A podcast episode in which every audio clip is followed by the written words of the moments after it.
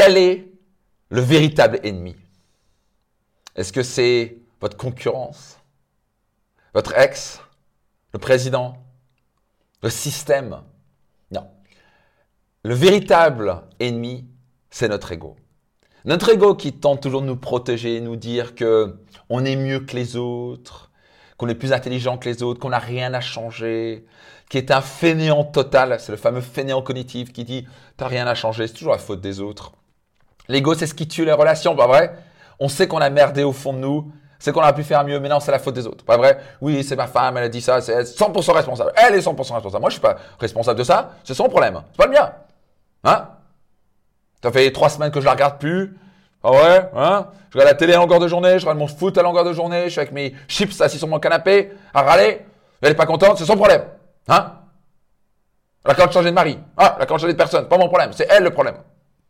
Intéressant, pas vrai Toujours le problème. On voit les patrons, la faute c'est toujours les salariés. on voit aussi les salariés, c'est toujours la faute du patron. Eux, ils sont bien sûr jamais responsables. L'ego va toujours vous mentir.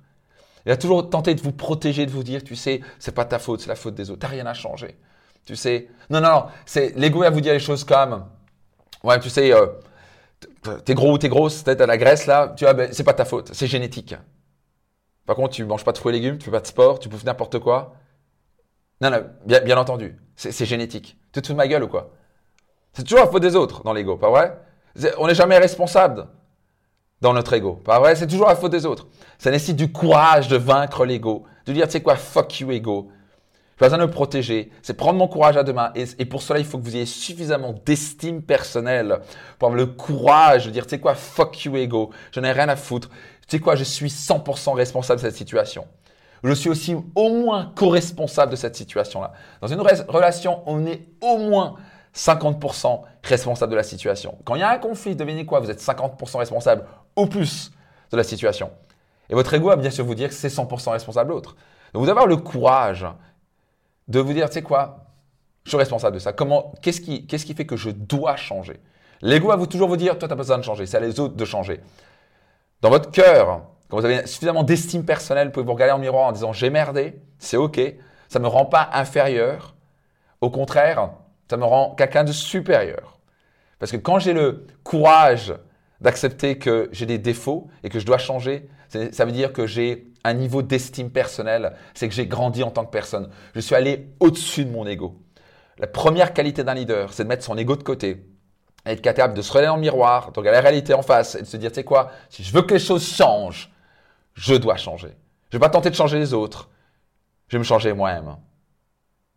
C'est avoir l'humilité de savoir qu'on a des choses à apprendre et qu'on a toujours quelque chose à apprendre. Les plus grands leaders que je connaisse, j'ai appris par mes mentors, un mec qui est multimilliardaire américain. Et c'était extraordinaire. Quand je discutais avec lui, il m'a dit, tu sais, j'ai jamais rencontré quelqu'un dans ma vie qui n'est pas supérieur à moi dans au moins un domaine. Je fais, wow. Le gars, il avait tout réussi. Réussi au niveau de, son couple, sa famille, euh, de ses enfants, au niveau financièrement, un succès phénoménal, un type heureux et épanoui qui contribue à la vie de millions d'euros chaque année euh, dans l'humanitaire. Mais le gars, incroyable. Une humilité extraordinaire. Et je pensais que pour réussir, il faut avoir un gros ego. C'est totalement l'inverse. Plus vous voulez croître, le plus vous voulez mettre votre ego de côté et le plus vous voulez augmenter l'élément qui s'appelle l'humilité. L'humilité vient du mot latin humus. Alors, c'est pas ce qu'on mange. Le mot humus, ça veut dire le sol et un sol fertile. L'esprit a besoin d'être un sol fertile pour faire croître des fruits et légumes, des plantes ou un arbre. Si vous avez un esprit égaux, vous avez un sol qui n'est pas fertile, qui est aride. On essaie de mettre des plantes, on essaie d'arroser, il n'y a rien qui pousse, qu'on est fermé d'esprit. Comment on sait quand on est dans l'ego On est fermé d'esprit, on met la faute sur les autres, on ne prend pas la responsabilité de ses actions et de ses résultats. Vous voulez devenir un leader? Augmentez le niveau d'humilité, égale apprenez, sachez que vous n'êtes pas parfait, il y a toujours une leçon dans tout cela.